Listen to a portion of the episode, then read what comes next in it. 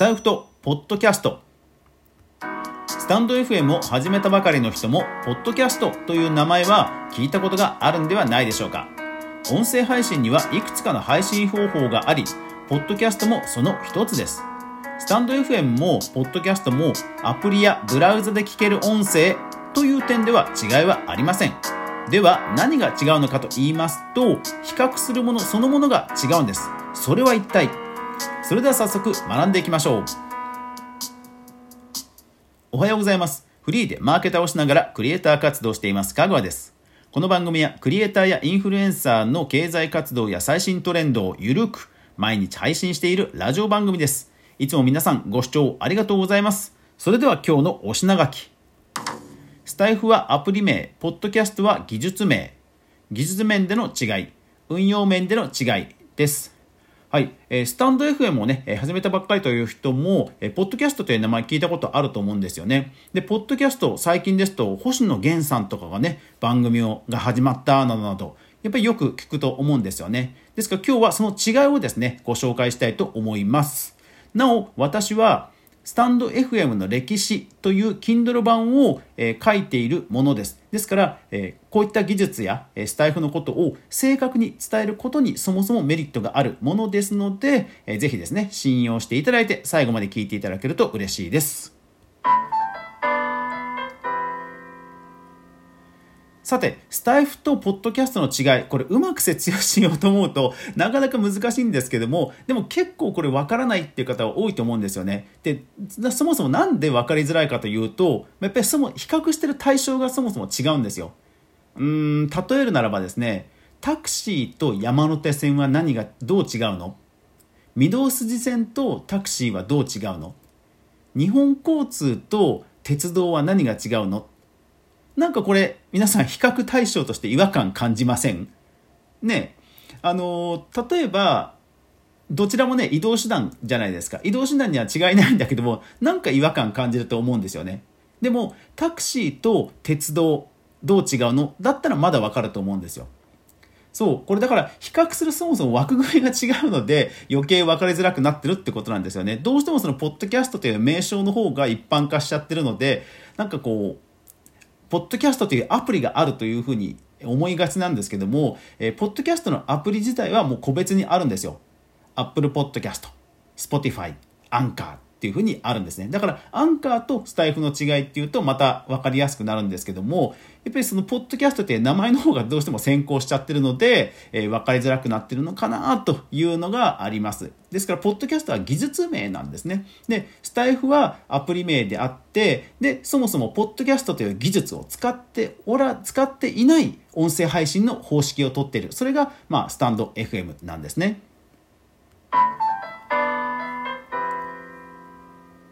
さあ、で、実際にですね、配信する人にとっては、まあ、こうした技術面よりは運用面での違いの方が多分気になるんではないでしょうか。では早速いきます。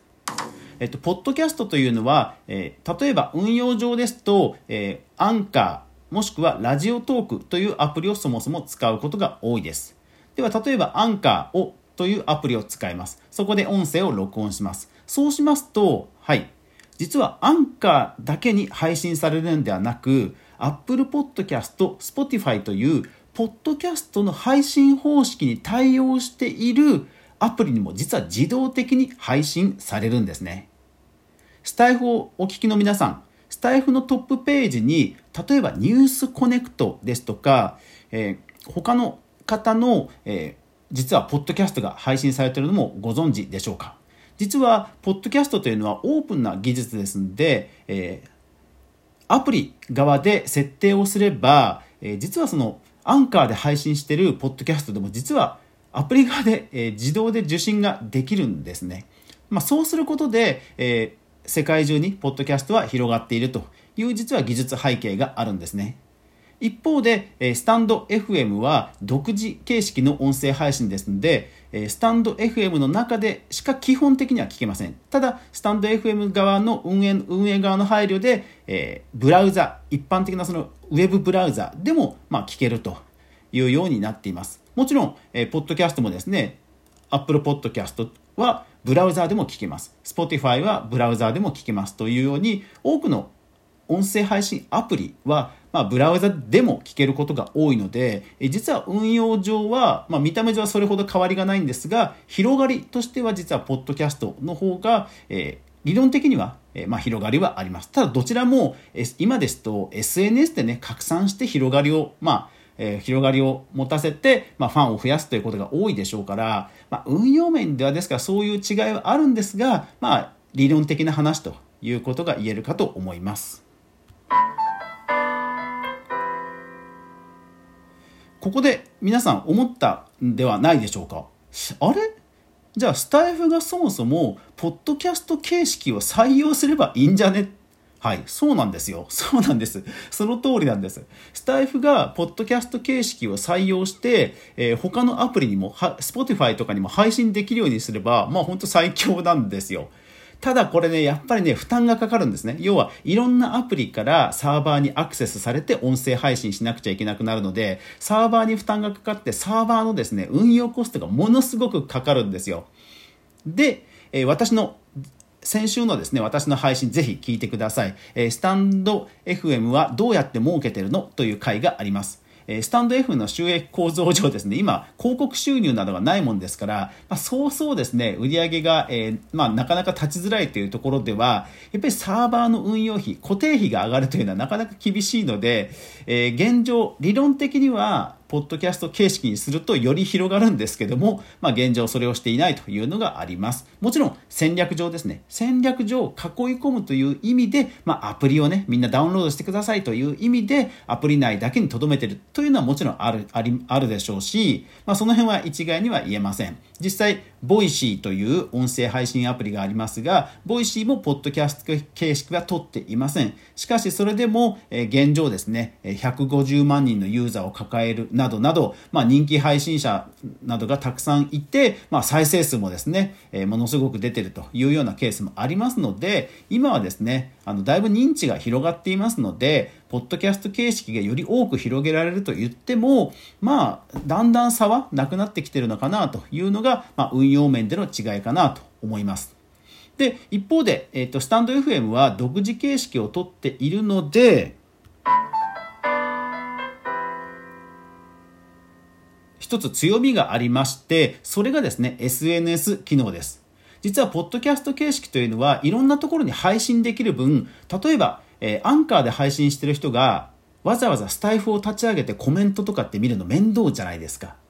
ですからコミュニケーションが実は取りづらいという、えー、デメリットがあります。一方でスタンド FM は独自配信に、こだわりを持って続けているので、やっぱりスタンド FM の中でコミュニケーションも完結しますので、まあ、音声配信の SNS と呼ばれるように、まあ、コメントや、交流、そしてコラボなどが盛んということなんですよ。ですから、ポッドキャストでも有名配信者の方は独自にオンラインサロンなど独自のプラットフォームを使って、まあ、コミュニティを作ることはあるんですけどもなかなかですね、えー、スタエフのような本当にこのコミュニケーションコメントや、えー、コラボなどでコミュニケーションをするというのはやっぱり難しい仕様になっています。ですから一方で Voicy なども、え、独自配信ですからコメント欄は非常に活況です。はい、ですからそういう違いが何でしょうね配信は多くのところにされるんだけれどもやっぱりコミュニケーションがしづらいというデメリットも生まれるわけですね。はい。ですので、まあ、どちらがいいというわけではなく、そういったメリット、デメリットがあるわけですね。えー、スタイフで交流が活発になるとは言っても、一方であんまりそういう交流をね、好まないという人もいるでしょうから、えー、そういった方はやっぱりポッドキャストの方が合うかもしれませんし、えー、交流メインという方はスタイフの方が合うかもしれません。でも、で、あとは私のように、えー、両方配信するという方もいらっしゃると思います。えー、ポッドキャストも、えー、音声データをアップロードすれば、えー、同じように配信できますので、手間はそんなにかかりませんので、えー、両方配信してるという方も多いんではないでしょうか。まあ、ただ両方配信すると、もしかしたらですね、ランキング出づらくなるのかなとかいろいろあるんですけど、まあまあまあ、その辺は私のあくまで憶測ですんでね、えー皆さんのやりやすい方式を選ぶのがいいんじゃないかなと思います。もう現状としてはもうスタイフもかなりユーザー数が増えてきていますので、え再生数、広がりという意味でのその再生数も、えだいぶ以前よりは増えてきたと思いますし、今後もね、え増えていくと思われますので、え交流などをしながら再生数を伸ばす、そんなことにチャレンジする、そういうプラットフォームとしてスタイフを選ぶのもいいんではないでしょうか。また、えー、ポッドキャストにもチャレンジしてみたいという方は、ぜひ同時配信をしてみるのもいかがでしょうか。クリエイターエコノミーニュースでは、かぐわが毎日クリエイターエコノミーに関するニュースをブックマークしていく中で気に入ったものを配信しています。毎朝の収録配信、夜9時からのライブ配信、そして週に1回の無料のメールマガジン、ニュースレターを配信しています。ぜひお好みのものを取っていただけると嬉しいです。今日も最後までご視聴ありがとうございました。それでは皆さん、良い週末をお迎えください。いってらっしゃい。